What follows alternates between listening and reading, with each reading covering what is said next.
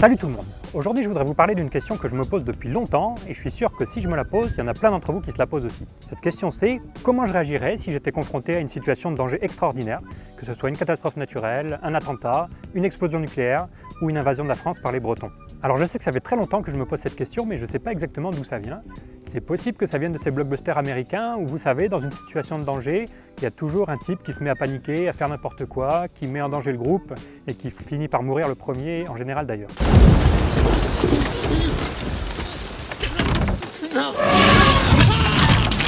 Et puis à côté de ça, il y a le héros qui garde son calme, qui analyse la situation et qui arrive à trouver la meilleure stratégie pour se sauver.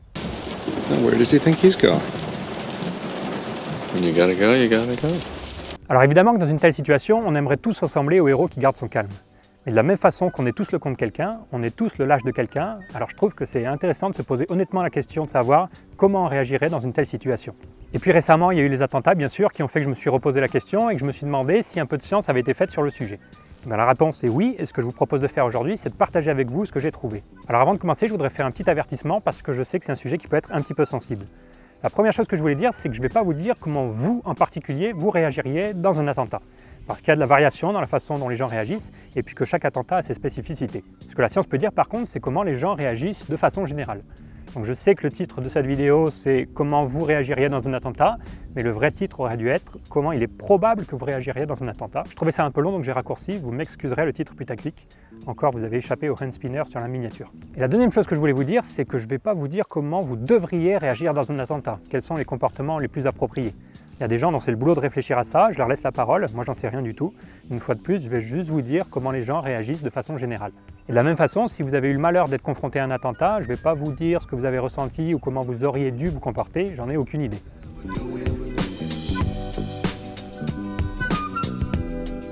Ceci étant dit, on va pouvoir commencer. Alors il y a un mot qui revient très souvent à la télé quand on entend parler de ce genre de situation, c'est le mot panique les conducteurs commencent à paniquer. Ça a été la panique totale. Tout le monde a paniqué. Vente panique. Et c'est la panique. C'est la panique. C'est un mot qui revient très souvent dans la bouche des journalistes, mais également dans la bouche des survivants quand ils essaient de raconter ce qu'ils viennent de vivre.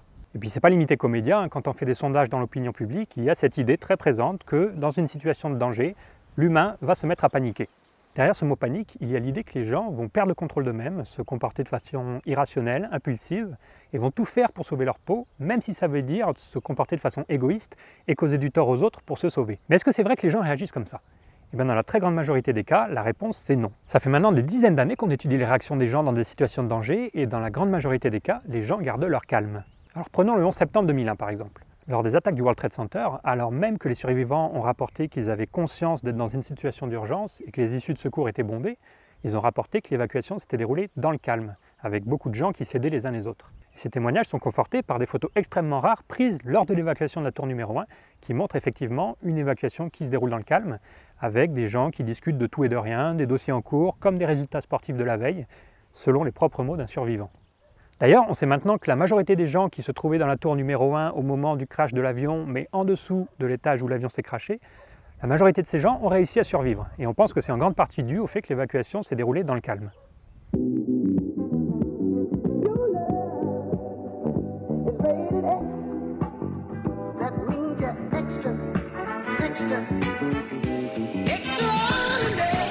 Vous pourriez dire que le 11 septembre, c'était un petit peu un cas particulier parce qu'une fois que l'avion s'était craché et sans savoir que la tour allait s'effondrer, peut-être que les gens se pensaient hors de danger. Donc prenons une situation où le danger était beaucoup plus imminent, comme lors des attentats à la bombe dans le métro de Londres en 2005. Et bien à nouveau, alors même que les survivants ont rapporté qu'ils avaient tous eu très peur et qu'ils avaient tous eu la conscience de la possibilité de mourir, ils ont rapporté beaucoup d'actes d'entraide entre les gens. Des gens qui s'aidaient à se sortir des décombres, des gens qui s'apportaient de l'eau, des gens qui se réconfortaient tout simplement.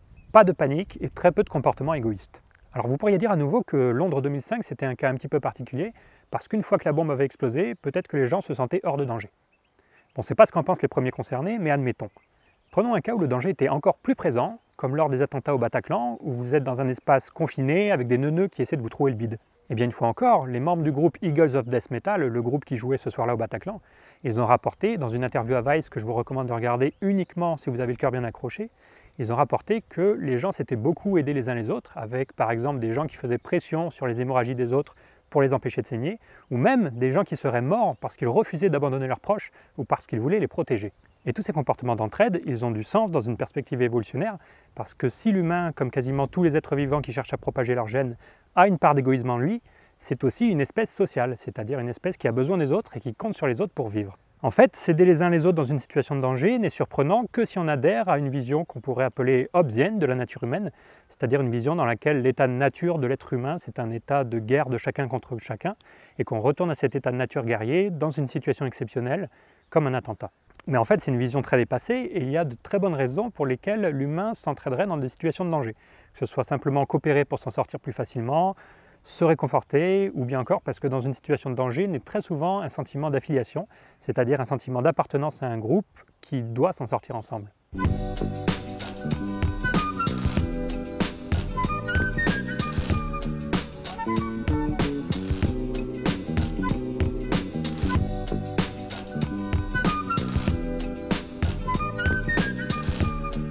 Alors je vous avoue que je ne m'attendais pas à trouver un tel consensus dans la littérature scientifique en démarrant cette vidéo, mais apparemment les études sont claires.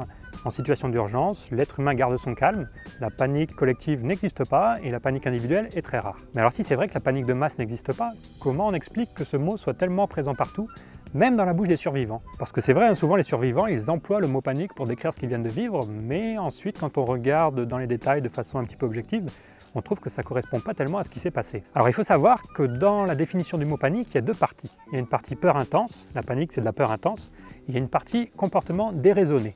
La panique c'est de la peur intense qui mène à des comportements déraisonnés. Les comportements déraisonnés, c'est les comportements qui ne sont pas adaptés à la situation, qui vont amener plus de mal que de bien. J'ai l'impression que quand on parle de panique, on utilise très souvent ce mot pour décrire le premier aspect, la peur intense, mais pas tellement pour décrire le deuxième aspect, les comportements déraisonnés. Prenons un exemple. On parle très souvent de panique quand on voit des gens courir dans la rue. Mais courir dans une situation dans laquelle il y a du danger, c'est pas forcément un comportement irrationnel. Au contraire, dans plein de situations, ça peut être le comportement le plus adapté. Et c'est pas parce que les gens courent qu'ils ont forcément perdu le contrôle d'eux-mêmes. Ils peuvent très bien être restés maîtres de leurs émotions. Autre exemple. Pendant que j'étais en train d'écrire cette vidéo, ont eu lieu les attentats de Londres du 3 juin 2017. Je suis allé voir comment les médias avaient traité cet événement. Et un des tout premiers liens sur lesquels je tombe sur le site du monde.fr, c'est une vidéo qui s'intitule Londres, scène de panique dans un bar. Je clique et qu'est-ce qu'on voit? On voit premièrement des policiers qui crient, ils crient aux gens de se mettre à terre, et deuxièmement des gens qui se mettent à terre, mais qui se mettent à terre calmement. Alors si les journalistes ont intitulé cette vidéo scène de panique, c'est probablement parce que les policiers se mettent à crier. Mais une fois de plus, crier pour se faire entendre est très souvent la meilleure des choses à faire dans une situation de danger. Peut-être que les cris reflètent de la peur, mais pas de la peur qui mène à des comportements déraisonnés. Donc de la peur intense, oui. Des comportements qu'on pourrait qualifier d'exceptionnels, d'inhabituels, oui. Mais des comportements irrationnels, impulsifs, antisociaux, non.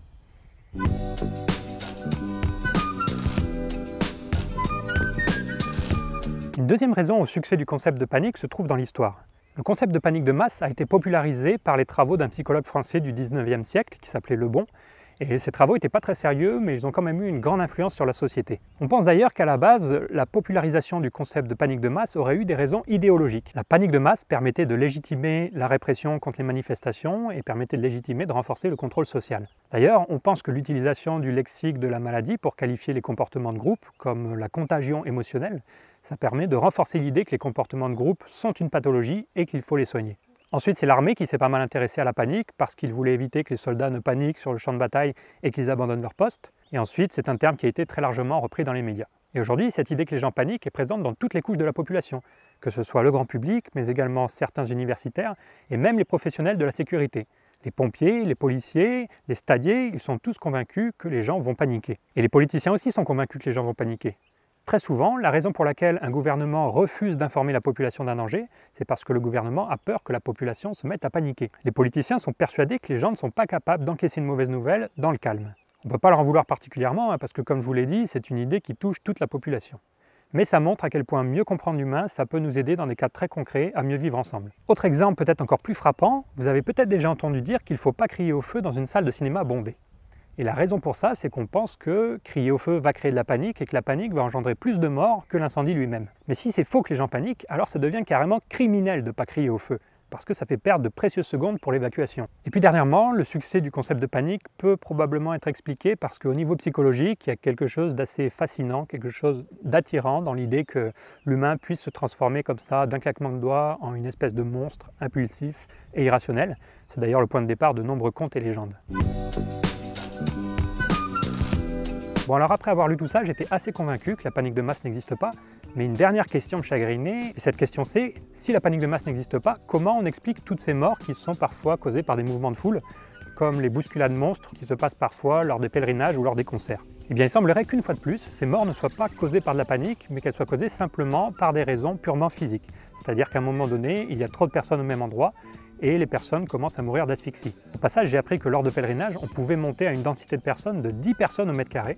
C'est vraiment assez énorme. Hein, pour vous donner un ordre d'idée, euh, le métro parisien bondé, c'est déjà 7 euh, personnes au mètre carré. Donc là, 10 personnes au mètre carré, il faut imaginer 10 personnes qui se trouvent dans un carré de 7 côtés. C'est assez énorme.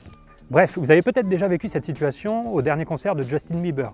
Si vous êtes des habitués des premiers rangs, vous avez peut-être déjà été écrasé contre les barrières par les gens qui poussent derrière.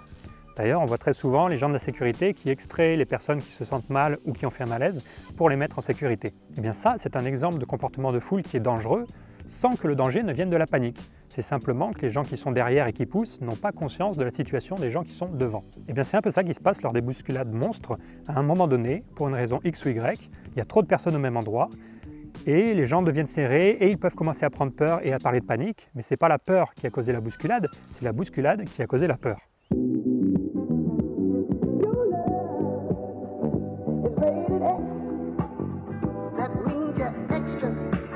sister.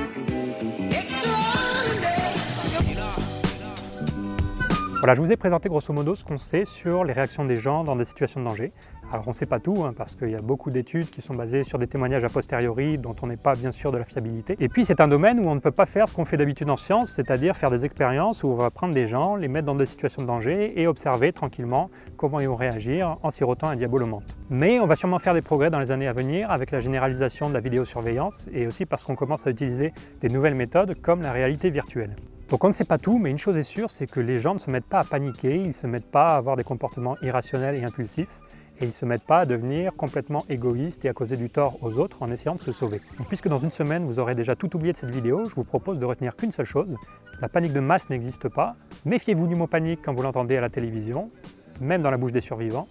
Méfiez-vous encore plus des scènes de panique d'Hollywood, hein, les gens qui se marchent les uns sur les autres et qui sont prêts à vendre leur mère pour se sauver, ça n'existe pas dans la vraie vie. Puis sachez que si un jour vous avez le malheur d'être confronté à une situation d'attentat, eh ben, ce ne sera pas du chacun pour soi, mais vous pourrez compter sur les autres pour vous en sortir.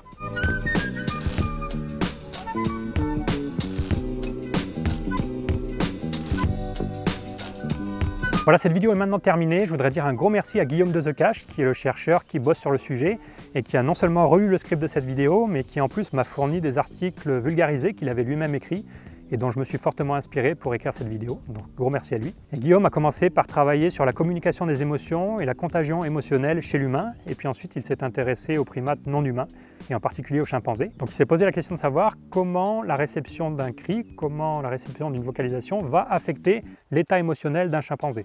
Donc en gros, euh, comment les chimpanzés réagissent quand ils entendent un de leurs congénères crier. Là, sur cette photo, par exemple, vous le voyez en train de mesurer la température d'un chimpanzé à l'aide d'un petit pistolet infrarouge ce qui est très pratique pour faire des mesures à distance et dans le milieu naturel des chimpanzés. Au passage, Guillaume me demande de rappeler que les chimpanzés sont une espèce sauvage et qu'il faut les protéger, et que si un jour vous êtes aussi près d'un chimpanzé que lui ne l'est sur cette photo, et eh ben, probablement qu'il faut vous poser des questions et que vous êtes allé un petit peu trop loin pour obtenir votre selfie. Et puis dernièrement, Guillaume est allé interviewer des rescapés du Bataclan pour essayer de mieux comprendre bah, tout ce dont on vient de parler, euh, comment les gens réagissent dans des situations de danger, en fonction d'avec qui ils sont ou où ils se trouvent par rapport à la source de danger. Si cette recherche vous intéresse, je vous ai mis dans la description un lien vers le site web de Guillaume et vous trouverez à côté de ce lien tous les liens des études dont je me suis servi pour faire cette vidéo. N'hésitez pas à partager cette vidéo, en particulier à des gens dont c'est le métier de gérer des foules au quotidien, comme des pompiers, des policiers, des conseillers à NPE. Je pense que c'est à eux que la vidéo sera la plus utile et puis je suis très intéressé de savoir ce qu'ils en pensent. Merci d'avoir regardé cette vidéo et à très bientôt.